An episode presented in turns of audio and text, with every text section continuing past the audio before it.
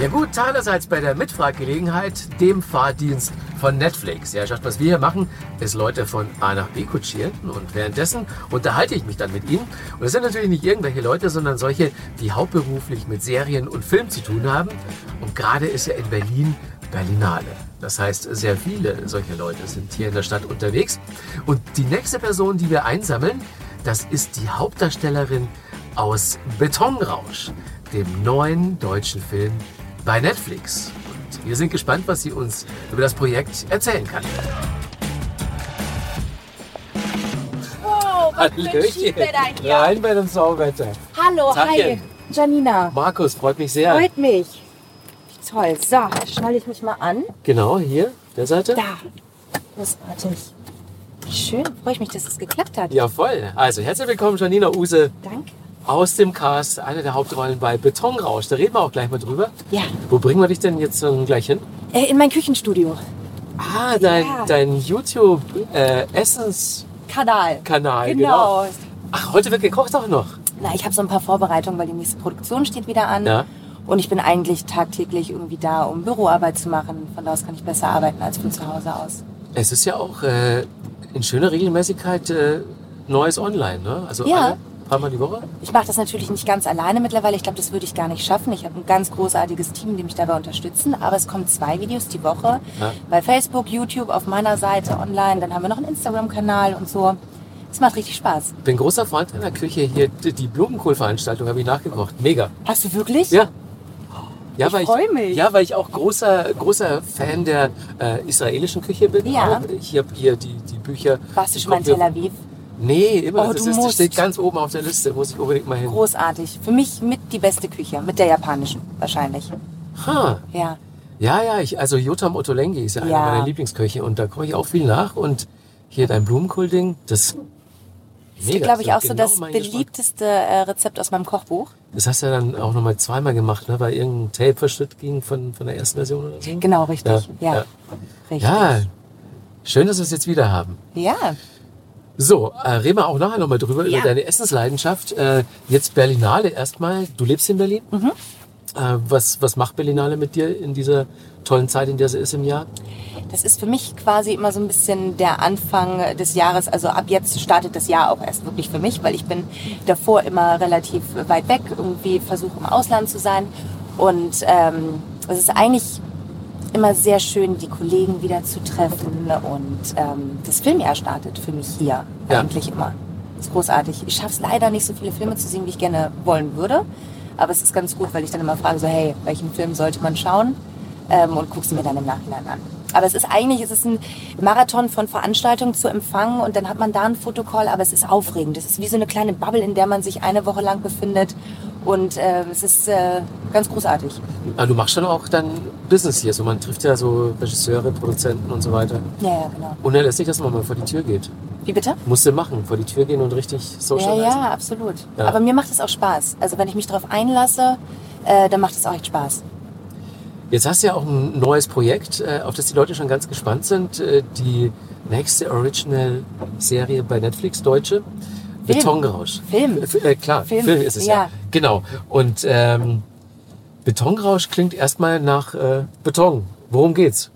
Ja, Beton, äh, Beton, Immobilien. Darum Ja. geht's äh, tatsächlich. Und ähm, es ist äh, für mich eines meiner Herzensprojekte, weil es mit einem ganz großartigen Cast, mit Frederik Lau und mit David Cross und äh, ich darf auch mitspielen. Und ähm, es geht um die Immobilienblase in Berlin, um drei Betrüger, die eigentlich nur die Gier der Menschen ausnutzen. Und äh, da haben wir so ein schönes Drama gemacht, trotzdem irgendwie mit einem Augenzwinkern, aber mit der nötigen Ernsthaftigkeit. Äh, ich glaube, es macht richtig Bock.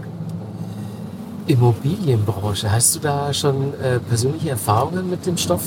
Äh? Du meinst privater Natur? Ja. Ähm, ich merke einfach nur, ich, ich würde mich so gerne verwirklichen, was äh, mein Eigenheim betrifft. Ah. Vergiss es. In Berlin ist es einfach nicht mehr möglich. Es ist so unfassbar teuer geworden. Jetzt natürlich mit dem Mietendeckel irgendwie zu mieten, wird es wahrscheinlich demnächst ein bisschen einfacher, was natürlich auch andere Konsequenzen irgendwie hat. Aber äh, es ist schwierig geworden. Früher konnte man in Berlin für ganz wenig Geld unfassbar gut wohnen. Das hat sich mittlerweile geändert. Ja. Lustigerweise, weil du sagst hier, das sind ein bisschen illegal und drehen dann so ein bisschen durch im Laufe der Handlung. Ähm, ich hatte mal einen Nachbarn bei mir im Haus. Über den haben sich alle ein bisschen gewundert. Der hatte in der Tiefgarage Autos im Wert von ungefähr einer Million Euro stehen. Hatte halt natürlich auch eine totale Protzbude und niemand wusste so wirklich, was der beruflich macht. Aha. Und dann auf dem Höhepunkt seines Erfolgs und wir uns gefragt haben, was macht der, haben wir dann alle eine Reportage im Fernsehen gesehen, dass der in ganz großem Stil Immobilienbetrüger war und Leute abgezogen hat mit, mit Kaufimmobilien, die es in der Form gar nicht gab. Ja. Und jetzt sitzt er. Schon seit ein paar Jährchen. Sowas äh, ähnliches äh, betreiben wir auch in Betonrausch. Okay. Ja. Aber das wäre natürlich jetzt ein lustiger Zufall, wenn der irgendwie sogar Pate gestanden hätte fürs Drehbuch, aber wahrscheinlich. Wer weiß, was unser Regisseur Cüneyt Kaya, ähm, Ja. vielleicht hatte er mit ihm zu tun, man weiß es nicht. Was hast du dir das erstes gedacht, als du das Drehbuch gelesen hast? Für mich ist es ja immer ganz entscheidend, wenn ich ein Drehbuch lese, ich muss dranbleiben. Also wenn ich anfange, eine Pause zu machen oder es mir schwer fällt, ein Buch durchzulesen, dann weiß ich eigentlich, dass es nicht so das Projekt ist, für das ich hundertprozentig brenne. Und ich war zu dem Zeitpunkt auf den Philippinen und saß in einem Café und habe dieses Buch durchgesuchtet, weil es so unerwartbare ähm, Änderungen in dem Handlungsstrang irgendwie gab und ich mich sofort in die Rolle der Nicole Kleber verliebt habe, weil man, ich darf noch gar nicht so viel verraten, ne? Doch. Darf ich? Darf ich schon was verraten? Natürlich. Es ist auf jeden Fall, wenn man sie in den ersten zwei Szenen sieht, dann denkt man so, ach Mensch, das nette Mädchen äh, von nebenan, eine Frau irgendwie, die im Arbeitsleben steht, aber irgendwie ganz lieb ist. Und in der dritten Szene ändert sich alles schlagartig. Und ähm, das war für mich so der entscheidende Punkt, der mich als Spielerin total gecatcht hat, wo ich gesagt habe, ich muss diese Rolle spielen. Wie bist du dann letztendlich an die Rolle gekommen? Äh, Casting, ganz klassisch. Ähm, ich habe mich dann vorher auch mit dem Kaya, mit unserem Regisseur getroffen und wir haben über die Rolle gesprochen, was natürlich immer sehr dankbar ist, wenn man im Vorfeld irgendwie so ein Echo bekommt, ob das, wie man die Rolle für sich selber angelegt hat, ob das irgendwie auch so im Interesse des äh, Regisseurs und in dem Fall auch äh, des Drehbuchautors ist.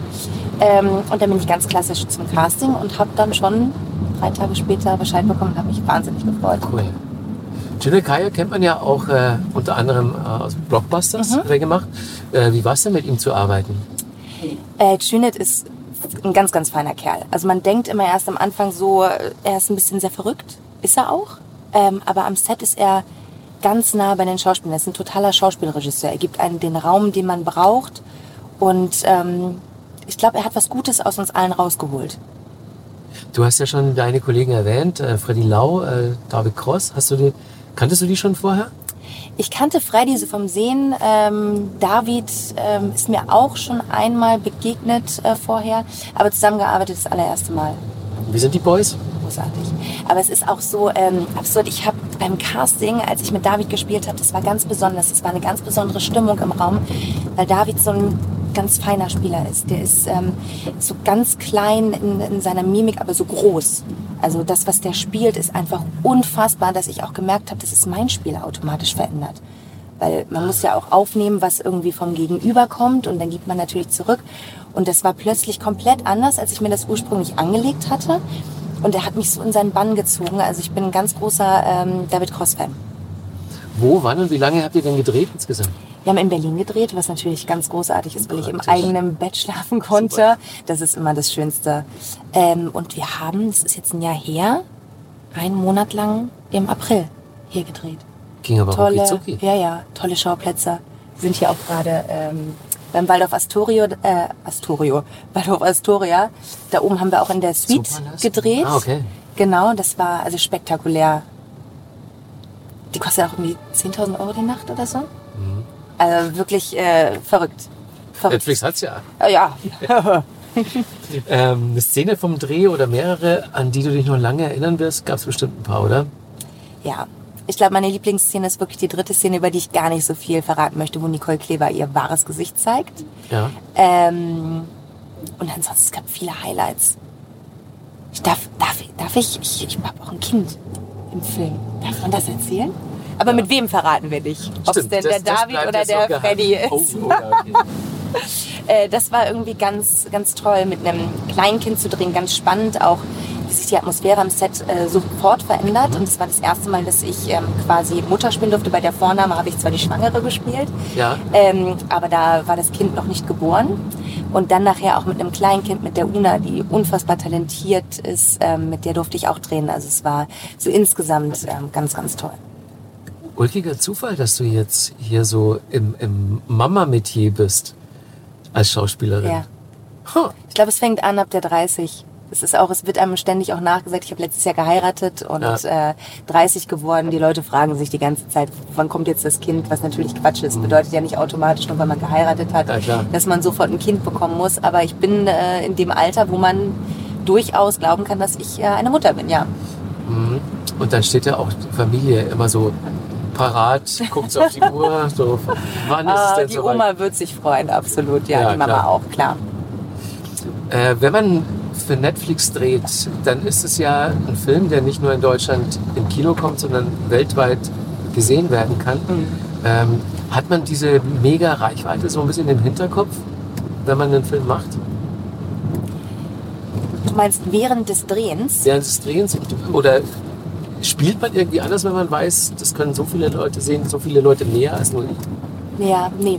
Also ich- grundsätzlich ist es egal, ob ich äh, tägliche Serie gedreht habe, ob ich äh, Kino, Fernsehfilm oder Netflix. Ähm, man konzentriert sich wirklich auf den Moment und äh, auf die Szene und äh, man ist an der Rollenarbeit. Da denkt man nicht drüber nach. Jetzt muss ich sagen, wo es so kurz davor ist, wird mir bewusst, was das bedeutet. Ich habe jetzt irgendwie mitbekommen, natürlich auch, dass ähm, es in so viele unterschiedliche Sprachen ähm, synchronisiert wird und jetzt steht fest, wer meine englische Synchronstimme ist. Schon und jetzt gehört? wird es. Äh, nee, es ist, scheint auch ihr erstes äh, Projekt als Synchronsprecherin zu sein. Okay. Ähm, und ich bin total gespannt. Ich habe schon gesagt, ich mache so ein Screening mit Freunden, wo wir das erst auf Deutsch gucken und danach auf Türkisch und dann nochmal auf äh, Spanisch und dann nochmal auf Englisch. Ich finde das, äh, jetzt wird mir das langsam bewusst, was für Ausmaße das Ganze irgendwie hat. Ich habe auch äh, mit äh, Lisa und Dennis gesprochen, die Hauptdarsteller aus äh, Easy und Ossi. Ja. Und die haben gemeint, dass das schon krass ist, wenn man plötzlich nicht mehr nur als deutscher Schauspieler in Deutschland wahrgenommen wird, Ja. sondern auch im Ausland. Der Film, der läuft ja zum Beispiel von den beiden äh, sehr erfolgreich in Südamerika auch. Und die merken halt an ihren Social Media Accounts, dass das halt Ja. weltweit total knallt. Es sind Kommentare in allen Sprachen jetzt Ja. mittlerweile. Ähm, hast du darüber schon mal nachgedacht, wie sich das dann für dich ändern könnte? Weil du reist gerne und wahrscheinlich genießt du auch ein bisschen, dass dich im Ausland keiner kennt. Ähm, ich habe sowas im, im Kleinen, obwohl so klein ist es gar nicht. Ähm, wir hatten bei gute Zeiten, schlechte Zeiten damals äh, eine sehr tolle Geschichte, die Liebe zwischen zwei Frauen und das hat Anklang in der ganzen Welt gefunden. Die haben sich tatsächlich diese ganzen Szenen rausgeholt, die untertitelt auf Englisch und das ist wirklich international krass durch die Decke gegangen. Und dementsprechend weiß ich so im ganz Kleinen, wie das irgendwie sein kann, dass ähm, man Leute hat, die das toll finden, was man macht auf der ganzen Welt, aber das wird wahrscheinlich durch Netflix nochmal ein ganz anderes Publikum erreichen mit Betonrausch und ähm, ich bin gespannt, ob das, also was das mit einem macht und ich glaube, das wird am Anfang sehr, sehr merkwürdig, weil man einfach nicht damit rechnet. Ja, vermutlich. Weil du es gerade erwähnt hast, du bist ja wann 2017 bei GZSZ ausgestiegen ne? und warst insgesamt neun Jahre da. Und dann äh, ging es ja nahtlos für dich total super weiter. Du warst dann bei High Society zu sehen, bei der Vorname, jetzt zuletzt bei Berlin Berlin. Also es gab bei dir äh, überhaupt keine Delle oder so. Ne? Ähm, hattest du ein bisschen Angst davor, dass es nicht so nahtlos weitergehen könnte? Weil man, es gibt genug Beispiele dafür, dass man so als ehemaliger Soap-Darsteller dann irgendwie danach weg vom Fenster ist. Gibt's ja ganz viele. Ja. Ähm, Angst, ich glaube, Angst ist das falsche Wort, weil für mich war klar nach diesen neun Jahren, ich muss, ich muss einfach was, äh, ich muss raus, Mhm. weil ich das Gefühl hatte, ich kann mich dort nicht mehr weiterentwickeln. Da war irgendwie für mich ähm, klar, ich habe da ausgelernt und wollte mich neuen Projekten widmen und ich hatte zu dem Zeitpunkt parallel schon so viel zu tun, dass ich das beides äh, gar nicht unter einen Hut bekommen hätte. Und ich habe mir geschworen, danach einfach nur die Projekte zu machen, die mich zu 1000 Prozent begeistern. Ähm, und das ist aufgegangen und ich glaube, das ist sehr viel Glück gewesen und äh, harte Arbeit natürlich auch. Ähm, ja, großartig jetzt mir nicht anders, nicht schöner wünschen können. Ne? Also hattest du nie das Gefühl, da so eine Art Stempel auf der Stirn zu haben? und, und irgendwie so noch mehr dafür sorgen zu müssen, den Leuten so richtig zu beweisen, dass du auch aus diesem Soap-Kontext raus andere Sachen machen kannst? Ich habe ja parallel schon ein paar andere Sachen gemacht. Ich glaube, das war sehr hilfreich Ja. und dadurch, dass ich auf Social Media auch parallel sehr, sehr aktiv war Mhm. und mit meinem eigenen Kochstall hatten die Leute, die kannten meinen Namen. Es war nicht, ich Ja. war nicht die Jasmin Fleming für die Leute, sondern ich war schon immer irgendwie Janina Usa auch Ja. daneben. Ich glaube, das ist ein großer Vorteil, der dafür gesorgt hat, ähm, dass ich auch in anderen Rollen wahrgenommen werde und dass die Leute mir das auch abnehmen. Mhm. Ähm, aber klar, dadurch, dass ich wahrscheinlich so neue Wege für mich gegangen bin, die vorher nicht so viele gemacht haben, war eine Verunsicherung da, klar. Jetzt zu deiner äh, Koch- und Essleidenschaft. Woher kommt die ursprünglich? Ich glaube, das äh, liegt an meinen Eltern. Wir haben schon immer viel gegessen, gut gegessen. Meine Großeltern sind Gastronomen gewesen. Bis äh, vor acht Jahren haben sie das ähm, Restaurant verkauft.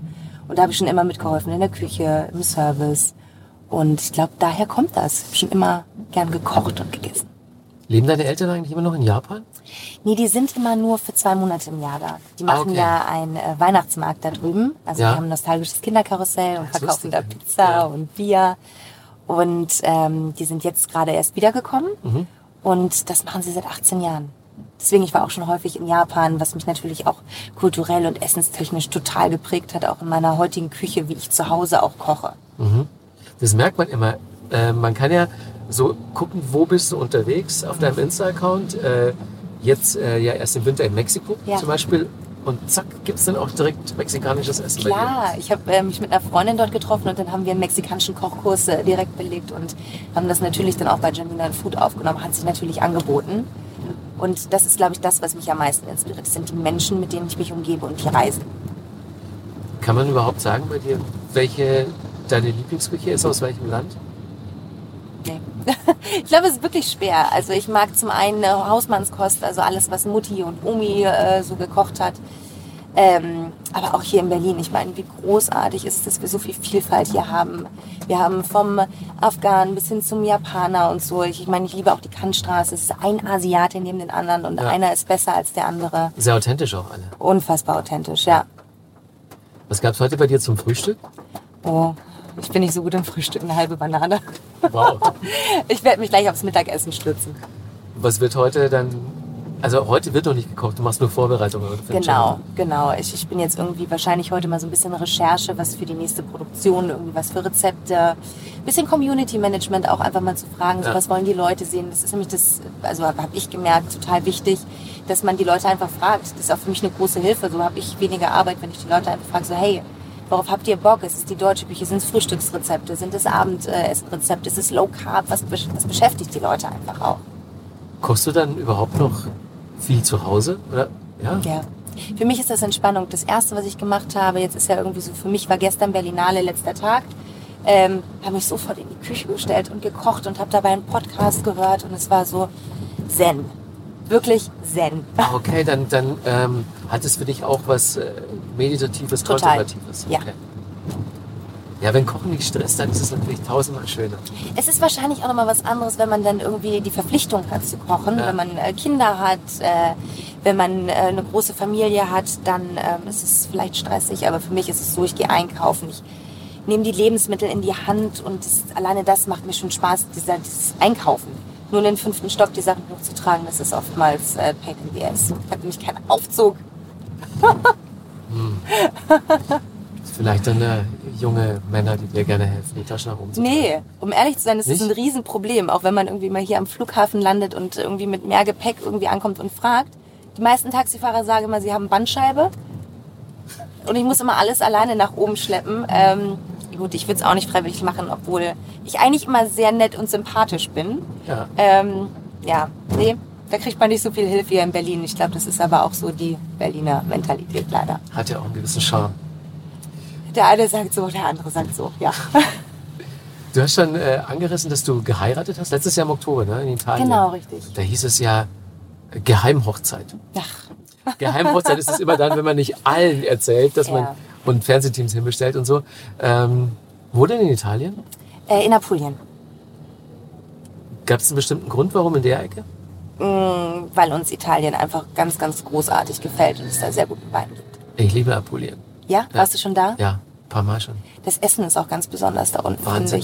Das Wasser ist auch so schön. Und Ja. der- der Wein, ja. hm, Und was ich halt toll finde, in Apulien ist es so, es ist alles weiß, es ist ähm, fast, hat, hat so ein bisschen was Marokkanisches. Ja, stimmt. Fast so stelle ich mir das zumindest vor, ich war noch nie da. Oder griechisch. Sowas, ja, Ähm, genau. Ne? Und die Palmen und es ist plötzlich so was ganz anderes als in der Toskana. Also mich hat es dort unten sehr, sehr fasziniert. Was sind denn äh, die, die schönsten Erinnerungen an deinen tollen, glücklichen Tag?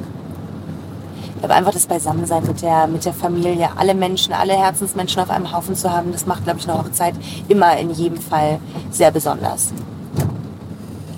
Jetzt bist du natürlich äh, gesettelt, verheiratet und, und sehr, sehr erfolgreich.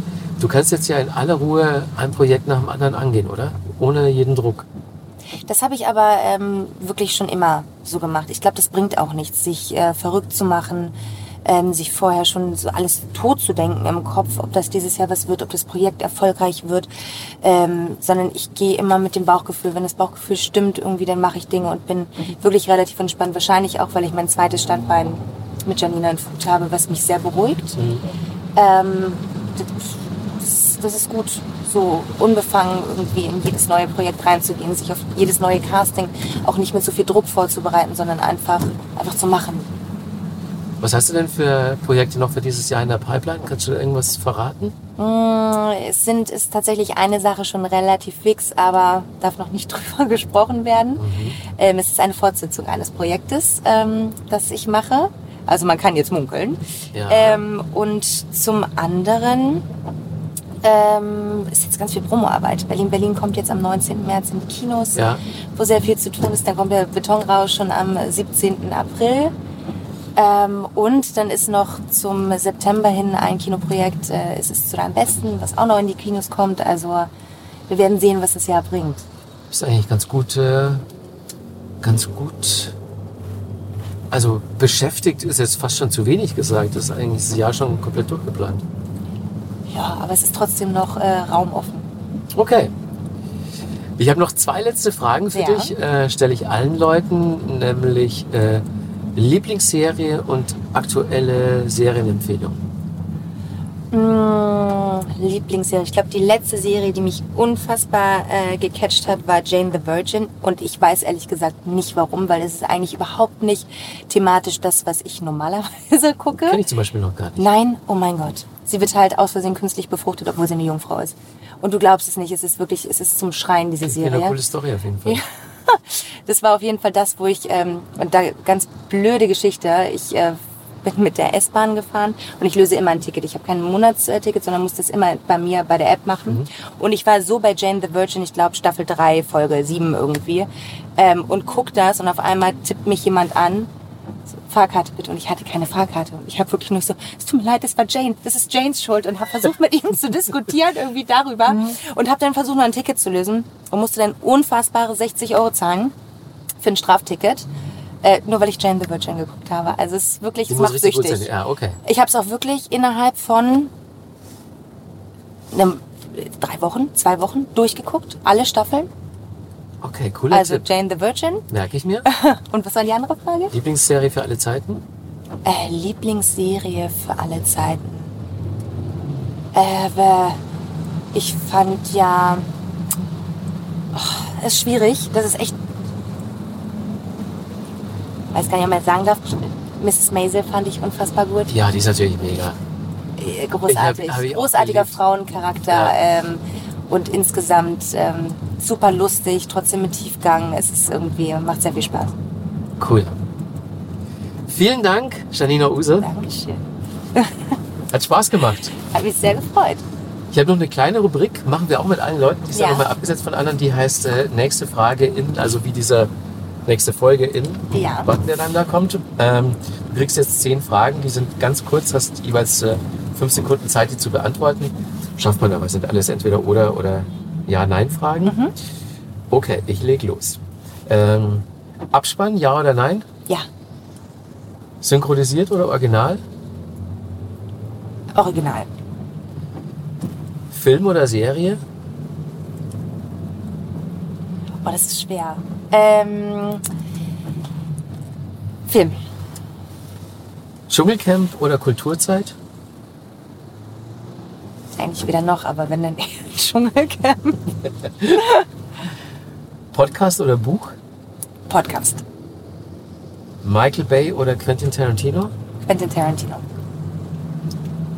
Wegsuchten oder aufsparen? Wegsuchten. Aufsparen, weil lebt nur einmal. Äh, Döner oder Pizza? Döner. Mate oder Sterni? Oh Gott, Sterni ist wirklich so das Schlimmste überhaupt. Mate. Und dann am liebsten äh, mit Ginger. Da gibt es so einen ganz tollen Mix. Okay. Großartig. Hollywood oder Babelsberg? Babelsberg. Klar, da warst du ja jahrelang. Jahrelang. Ja. Jeden Morgen 6 Uhr aufstehen, 7 Uhr Maske. Verrückt. Letztes äh, Handy oder Notizbuch? Handy. Leider. Irgendwie finde ich das schön, noch so Sachen aufzuschreiben, aber Handy. Okay, haben. Und das war's. Tipptopp. Sehr schön. Dann bringe ich jetzt mal meine Klamotten zurück, Retour. Ja. Alles, was ich so zur Berlinale anhatte, was ich mir ausborgen durfte, wird jetzt heute zurückgebracht. Ah, okay, das. Ah. Ja. Und, und dann ist der Deal ähm, einfach anziehen oder, oder auch Foto machen? Äh, die werden ja automatisch immer auf jeder Veranstaltung ist ja roter Teppich Und und Texte rein. Äh, genau und so leih ich mir die Sachen einfach aus. Wäre ja auch irre, sich irgendwie 20 Outfits irgendwie neu Und dann zu zu kaufen. lesen, ne? hattest du schon mal an. Ja, ja, das kommt auch noch dazu, was natürlich auch totaler Quatsch ist. Ja, voll. Ich sehe gerade der erste Schnee. Ja, das nehme ich auch erschrocken zur Kenntnis. Es ist wirklich der erste in dem Jahr, ne? Ja, also zum, ich weiß gar nicht, ich war ja äh, sechs Wochen weg, aber es schneit. Ja, nee, das ist wirklich der erste. Hier in Berlin zumindest. Oh man. Er wird aber leider nicht liegen bleiben. Nee. Wir sind wieder da. Wir sind wieder da. Großartig. Ich verabschiede mich, wenn ich hier rauskomme. Hat mich sehr gefreut. Ganz meinerseits. Einen schönen Tag. Ja, ebenso. Den Schirm nehme ich mit, ja? Tschüss.